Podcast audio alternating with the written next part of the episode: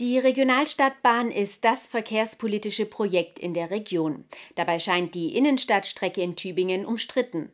Doch welche Alternativen gibt es? Dazu gab es am Mittwochabend eine Infoveranstaltung in der Hermann-Hepper-Halle in der Universitätsstadt. Welche Alternativen gibt es zur Innenstadtstrecke in Tübingen? Darüber informierte die Veranstaltung am Mittwoch in der Hermann-Hepper-Halle, vor der sich sowohl Befürworter als auch Gegner der Innenstadtstrecke versammelten. Und die Antwort auf die Frage lautet, es gibt nicht viele Alternativen. Das zeigten die beiden Gutachter Gerald Hamöller und Professor Wilko Manz bei ihrer Überprüfung, wie Baubürgermeister Kurt Sölke erklärt.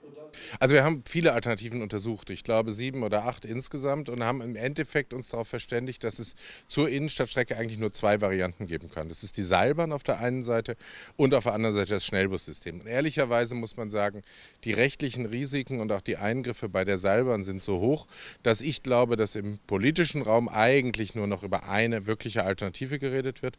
Innenstadtstrecke der Regionalstadtbahn oder ein Schnellbussystem. Für ein Schnellbussystem spricht sich Gemeinderatsmitglied Ernst Gumrich von der Tübinger Liste aus. Damit könnten die Menschen auch den Tübinger Norden gut erreichen.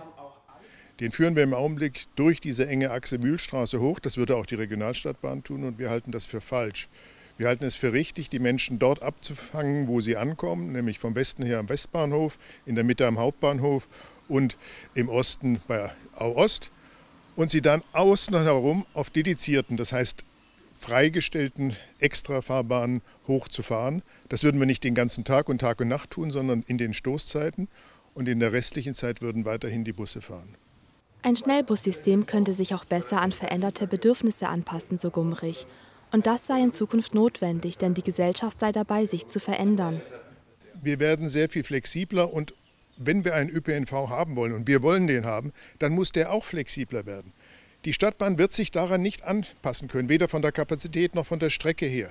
Wenn eines Tages die Kliniken zum Beispiel woanders hingehen, weil sie sagen, da oben haben wir, sind wir ausgewachsen, dann haben wir da die Schienen und wir können nichts tun. Jedes andere System würden wir auf die vorhandenen Straßen setzen, die wir zum Teil umwidmen in dann ÖPNV-Strecken. Wir sind damit viel flexibler und das müssen wir bringen. Für Gemeinderatsmitglied Christoph Joachim von der Alternativen Liste und den Grünen ist dagegen klar, ein Schnellbussystem kann die Stadt nicht entlasten. Wir platzen aus allen Nähten. Tübingen äh, hat einfach äh, überall Baustellen. Sie sehen das an den Kranen. Die Klinik wird gerade ausgebaut. Dass die Klinik irgendwann verlagert würde, ist völlig absurd. Das heißt, äh, auch die Klinik wird keine Homeoffice-Arbeitsplätze anbieten können. Das hat mir das, äh, die Leitung des Klinikums eindrücklich belegen können, äh, so dass äh, die großen Gefäße, die wir brauchen, die großen Stadtbahnen für wirklich viele Leute, die jeden Tag hier in die Stadt reinfahren, äh, eben nur mit einem Stadtbahnsystem ähm, verwirklicht werden können und nicht mit einem Bussystem.